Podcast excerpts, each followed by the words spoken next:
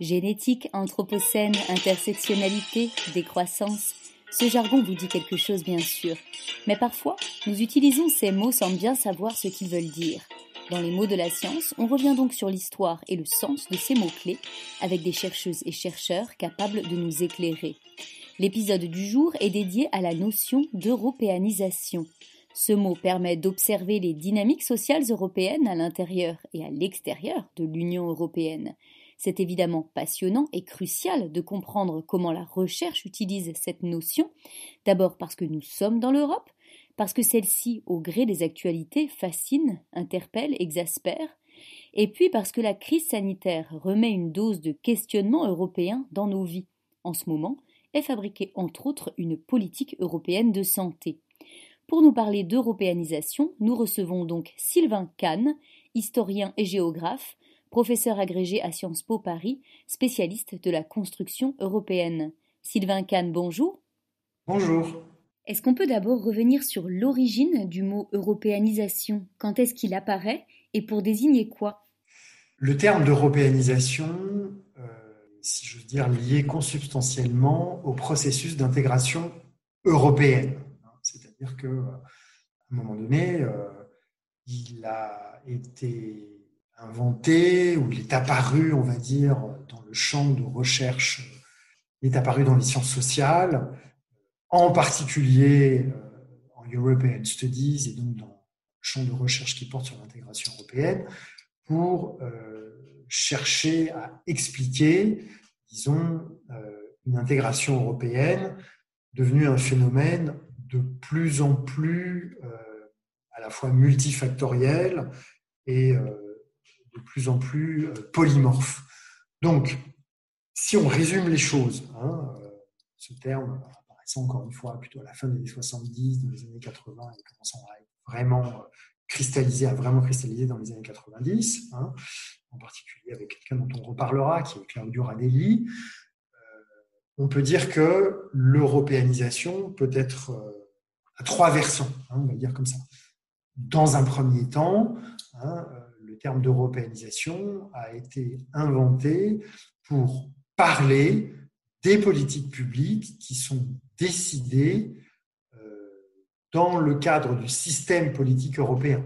C'est-à-dire que l'européanisation désigne la législation européenne, décidée dans le système politique européen, à Bruxelles, si on veut employer un mot métaphorique, et qui est ensuite euh, déclinée dans les différentes législations nationale. Voilà. Hein, donc il y a européanisation à partir du moment où un État membre, parce qu'il est membre de l'Union européenne, eh euh, s'applique à lui-même des politiques publiques qu'il décide avec ses collègues et les autres États membres à l'échelle du lieu. Bien. Mais le terme d'européanisation euh, désigne aussi la convergence qu'on peut constater des politiques publiques nationales des différents pays européens. Qu'on peut constater que quand bien même euh, un domaine de politique publique n'est pas couvert euh, par le champ législatif de l'Union européenne, et on a constaté ça très très bien avec Christine Musselin par exemple dans le domaine de la politique publique d'enseignement supérieur, on peut être amené à se rendre compte que sur une durée de 15 ans, 20 ans, eh bien, euh, l'évolution des politiques publiques d'un domaine donné, je pense encore une fois à l'enseignement supérieur ou aux retraites, eh bien, connaît des évolutions comparables et là, on va donc parler d'européanisation des politiques publiques, de convergence des politiques publiques, quand bien même ces politiques publiques ne sont pas couvertes par les prérogatives de l'Union européenne. Voilà. Alors évidemment, il y, a parfois une articulation entre les deux, puisque euh, c'est parfois en adaptation en réaction ou en écho aux législations européennes qu'évoluent les politiques publiques nationales, soit pour se mettre en conformité au droit européen, soit, on va dire, pour saisir le droit européen comme autant euh, d'opportunités, comme autant de ressources hein, euh, qui permettent de faire évoluer la législation euh, nationale dans un sens qui paraît à la majorité parlementaire et gouvernementale au pouvoir à ce moment-là comme étant un sens favorable par rapport à ses objectifs et à ceux de ses électeurs. Et puis enfin, le troisième sens du mot européanisation, c'est euh, celui d'une convergence des sociétés. Hein, c'est-à-dire qu'on peut, parler à ce moment-là d'une européanisation par le bas, par opposition à une, européanisation par le haut qui serait celle induite par une convergence des politiques publiques ou par des politiques publiques européennes qui ferait que la société européenne serait amenée à, on va dire, à se conformer cadres politiques et à des cahiers des charges qui sont les mêmes sur l'ensemble du territoire de l'Union européenne. Donc cette européanisation par le bas, c'est quand on constate que, indépendamment des politiques publiques et du système institutionnel, sur la longue durée hein, ou la moyenne durée à l'échelle du siècle, on constate qu'il y a des évolutions convergentes et communes dans tous les pays européens. Donc là, c'est plutôt Hartmut Kellbleu, l'historien euh, allemand, qui constate qu'un certain nombre d'évolutions sont communes à toutes les sociétés européennes. Pensons à l'urbanisation, pensons à l'exode rural, pensons à la féminisation du marché du travail, pensons à l'augmentation du niveau de qualification et à la scolarisation euh, progressivement de l'ensemble des enfants et des adolescents de toutes les sociétés européennes. Pensons à la sécularisation. Voilà. Hein. Et puis donc, euh, c'est sûr que Claudio Radelli a fini par mettre tout le monde d'accord en considérant que l'européanisation, c'était l'étude des relations entre ces trois côtés du triangle de l'européanisation, c'est-à-dire euh, l'européanisation par le haut, par les politiques publiques européennes, l'européanisation par la convergence des politiques publiques nationales qui ne sont pas concernées par les politiques publiques européennes, et puis euh, la convergence des pratiques sociales et culturelles, l'européanisation par le bas. Au fond, pour vous, l'européanisation est un terme qui permet de toucher du doigt ce qui fait Europe, historiquement, socialement, juridiquement. Est-ce qu'il existe des débats et des désaccords sur cette grille d'analyse?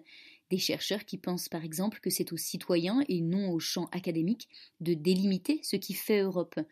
Euh, vous voulez bien résumer ces débats intellectuels? En fait, les débats intellectuels sur ce sujet euh, de l'européanisation portent davantage sur euh, la prégnance de tel ou tel ou tel de ces trois versants ou de ces trois définitions de l'européanisation. On peut considérer, par exemple, si je pense à certains de mes collègues politistes à Sciences Po qu'il convient de considérer, pour bien comprendre l'européanisation, de mettre le plus possible, enfin disons, de porter davantage son attention sur euh, les acteurs institutionnels hein, en tant qu'ils euh, s'approprient les législations ou la contrainte européenne. Hein, voilà, hein. Pour dire les choses peut-être euh, de manière beaucoup plus vernaculaire. Euh, il n'est pas rare qu'on entende que euh, nos dirigeants euh, politiques puissent dire Ah ben oui, mais là, on a dû, par exemple, casser le monopole d'Air France, s'agissant du sport aérien, ou bien on va ouvrir le du ferroviaire à la concurrence. Là, j'en parle puisque c'est en train d'arriver. Hein. Le ferroviaire est en train de s'ouvrir à la concurrence. Et il n'est pas rare d'entendre en France, en particulier, hein, euh, les euh, acteurs politiques, gouvernementaux, euh, dire bah oui, c'est pas de notre faute, hein, on n'a pas tellement le choix, on doit le faire parce que c'est une législation européenne qui s'impose à nous. Hein. mais vous pouvez très bien aussi avoir une stratégie par laquelle les acteurs européens, prenons l'exemple, je ne sais pas moi, d'Airbus, comme si Airbus la mise en application de l'Union européenne. Mais justement, hein, on va vous dire, ben voilà, Airbus, c'est un exemple achevé euh, de politique publique européenne qui fonctionne euh, très très bien. Euh, et c'est grâce à l'Europe qu'on arrive à avoir une industrie aéronautique performante. Et c'est très bien pour la France, ou les Allemands disent, et c'est très bien pour l'Allemagne. Voilà. Hein, donc, par exemple, donc encore une fois, Cornelia Hall et Sophie Jacot mettent l'accent sur la manière dont les acteurs s'approprient dans le processus d'européanisation, cette dernière, soit pour dire c'est une contrainte, soit pour dire c'est une opportunité, soit pour ne rien dire du tout et le faire. Voilà. Bon. Euh, en revanche, euh, d'autres vont considérer que ce qui est le plus important, hein, c'est l'européanisation par le bas, c'est-à-dire comment spontanément il y a convergence, disons, des pratiques sociales, voire des pratiques en termes de politique publique. Et là, par exemple, encore une fois, euh, l'exemple de l'enseignement supérieur et probablement un très bon exemple. On pourrait aussi prendre l'exemple des retraites. Hein. Dans le domaine des retraites, hein, qui est très bien étudié par Bruno Palier, par exemple, il y a très très peu d'injonctions ou même de préconisations venant euh, du système politique européen. Et pourtant, force est de constater que un peu partout en Europe sont mis en œuvre le même type de politique publique visant à allonger l'âge de la retraite, à peut-être euh, faire en sorte que les années qui sont prises en compte dans le paiement deviennent un nombre d'années plus restreint plutôt que les 25 meilleures années, etc., etc.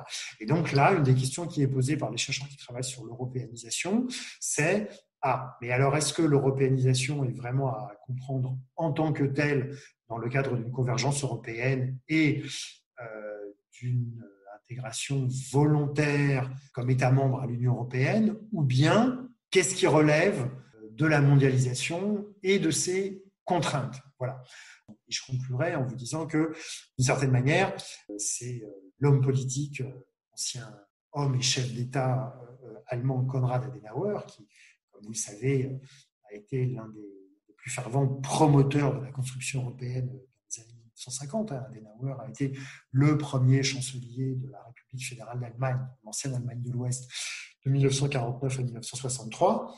Hein, et dans un, très beau discours qu'il a euh, fait au Conseil de l'Europe, hein, qui est la première institution européenne donc, un jour, Adenauer a dit pourquoi est-ce que c'est important de faire l'Europe? Et pourquoi la République fédérale d'Allemagne veut absolument avoir une politique européenne extrêmement à la fois active et pragmatique que et concrète. Hein. C'est un discours qu'il a donné 10 euh, décembre 1951 au Conseil de l'Europe. Et ben, il a dit, euh, je le cite, hein, nous avons pleinement conscience du fait que l'unité de l'Europe est depuis longtemps réalisée non seulement dans le domaine culturel, mais dans le vaste domaine de la vie sociale de ces peuples. Voilà, hein, Adenauer a dit ça dès 1951. Évidemment, hein, il le disait après euh, les 15 années de domination fasciste et nazie, d'attraction fasciste et de domination euh, nazie de l'Europe, et il a dit, ben, voilà, hein, donc, euh, puisqu'on constate bien l'urbanisation, la féminisation, le fait que partout, la démocratie a fini par s'imposer, et ben du coup, le mieux qu'on ait à faire, c'est d'avoir un système politique qui corresponde à cette européanisation sociale et culturelle. C'est bien la raison pour laquelle euh, le mieux qu'on ait à faire, euh, non seulement parce que nous sommes très affaiblis par cette guerre dont les nazis et les Allemands sont responsables, mais aussi parce qu'il y a cette convergence qui existe, le mieux que nous ayons à faire, c'est de euh, formaliser, d'institutionnaliser cette convergence au niveau, à un niveau institutionnel et euh, avec un système politique européen. Et vous voyez que 70 ans plus tard, eh bien, on en est là.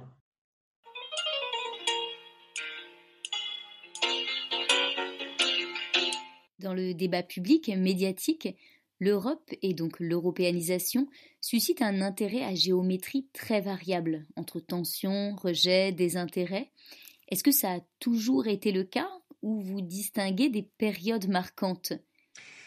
Disons, on distingue traditionnellement toute une période où euh, la construction européenne s'est faite, non pas du tout dans la discrétion, mais dans une relative indifférence, au sens où elle était rarement un sujet euh, central de campagne électorale. Voilà, une espèce de consensus des partis de gouvernement, qui soient de droite ou de gauche, pour considérer qu'il était de l'intérêt à la fois des valeurs que ces mouvements défendaient, que ces familles politiques défendaient, et des groupes sociaux qu'elles cherchaient à représenter, à fédérer, il était de leur intérêt de faire l'Europe. Hein, donc les raisons pour lesquelles les partis de gauche voulaient faire l'Europe n'étaient pas forcément les mêmes que celles des partis de gouvernement dits de droite. Mais euh, il y avait une espèce de, convergence, mais pour autant, c'était jamais un sujet central. Et euh, ça vaut pour le traité de Rome et la communauté économique européenne euh, ça vaut également pour euh, le traité qu'on a appelé euh, l'acte unique européen, grand marché intérieur européen qui approfondissait le marché commun de 1957. Voilà. Et donc, du coup, les politistes ont parlé de consensus permissif pour dire que, bon, bah, les Européens n'étaient pas vraiment amenés à manifester un soutien très explicite sur la construction européenne, mais à élire, élection après élection, qui leur disait ben, nous, dans notre programme, on fait la construction européenne, même si par ailleurs, c'est beaucoup plus important euh, de solliciter votre avis sur la réforme de la Constitution, euh, la réforme de l'éducation, euh, la réforme du marché du travail, la réforme des retraites. Et puis, il se trouve que à partir justement de la fin de la guerre froide, mais en vérité un tout petit peu avant, dès la fin des années 80, les dirigeants européens et les partis politiques, hein, parce que le Parlement européen est le suffrage universel depuis 1979, les dirigeants européens et les partis politiques, les classes politiques ont commencé par dire mais tant qu'à faire, ça serait bien que l'Union européenne, enfin à l'époque la CE, la Communauté économique européenne, légifère aussi, mette aussi en commun, mutualise en commun, euh, non seulement les politiques qui encadrent par des normes les conditions de production et de consommation de toute l'activité économique, hein, tout un tas de choses très très importantes, mais qui ne sont pas considérées comme on va dire, les plus nobles dans le débat politique démocratique. En général, ce qu'on considère comme très très noble dans le débat politique démocratique depuis que les États-nations sont devenus démocratiques, c'est-à-dire très schématiquement depuis la Révolution française de 1789, euh, c'est les politiques qui portent sur les compétences dites régaliennes de l'État-nation,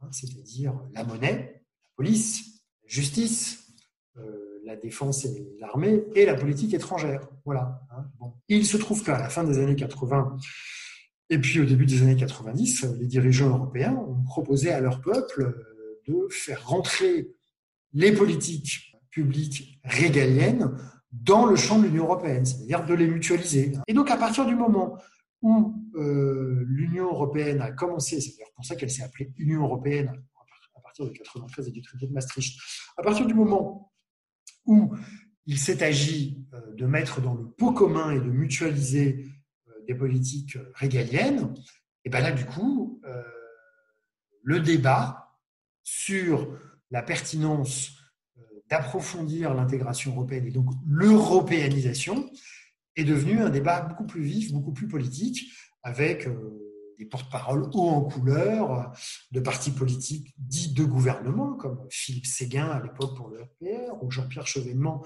à l'époque, je pense donc au début des années 90, pour le Parti socialiste. Eh bien, euh, du coup, euh, il y a eu un débat beaucoup plus vif, beaucoup plus structuré, beaucoup plus structurant, y compris dans les compétitions électorales nationales, sur l'appartenance à l'Union européenne et les politiques publiques de l'Union européenne. À ce moment-là, on est sorti des 40 années de consensus permissif et on est rentré dans une époque dans laquelle nous sommes toujours aujourd'hui, hein, depuis les années 90, où dans chaque nation membre de l'Europe et à l'échelle de l'Europe, on a commencé à avoir un débat sur mais est-ce que cette construction européenne est ou non démocratique? Et là, il y a eu un débat démocratique hein, avec euh, bah, une, majorité qui parfois a été minoritaire, mais le plus souvent majoritaire, pour dire oui, oui, oui, oui, oui c'est très bien, continuons à mutualiser les politiques publiques à l'échelle de l'Europe, continuons à européaniser nos politiques publiques et nos systèmes politiques, y compris s'agissant euh, des compétences régaliennes. C'est comme ça qu'on a eu l'euro, mais c'est aussi comme ça qu'on a eu un non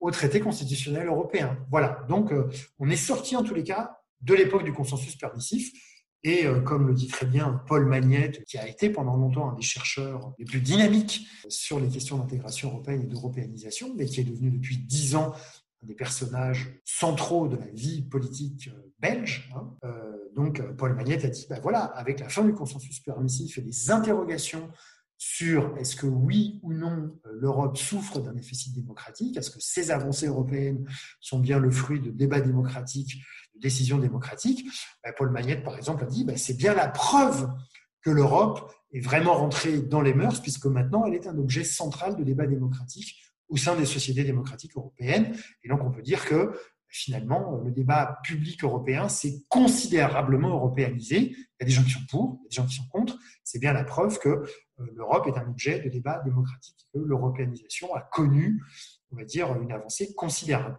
Voilà. L'actualité, la lutte contre la Covid-19, nous montre bien d'ailleurs à quel point l'européanisation est une notion utile pour comprendre les décisions publiques.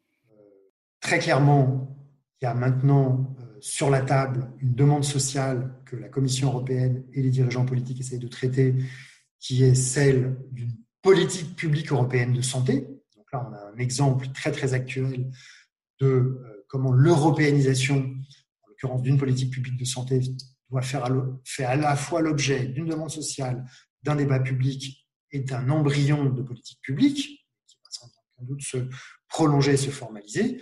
Et puis, bien sûr, le plan de relance, hein, le fameux plan de relance, est un très bon témoignage hein, euh, de la manière dont l'interdépendance des Européens au sein de l'Union européenne les amène là aussi à mutualiser encore plus des politiques publiques, puisque chacun des plans de relance nationaux est très concrètement soutenu, englobé et garanti par un plan de relance à l'échelle européenne.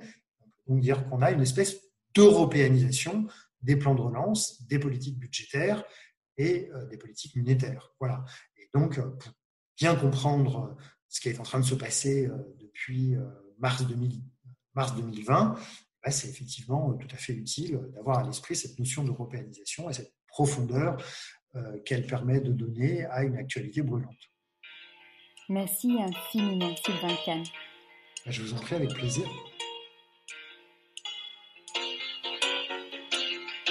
C'était Les mots de la science.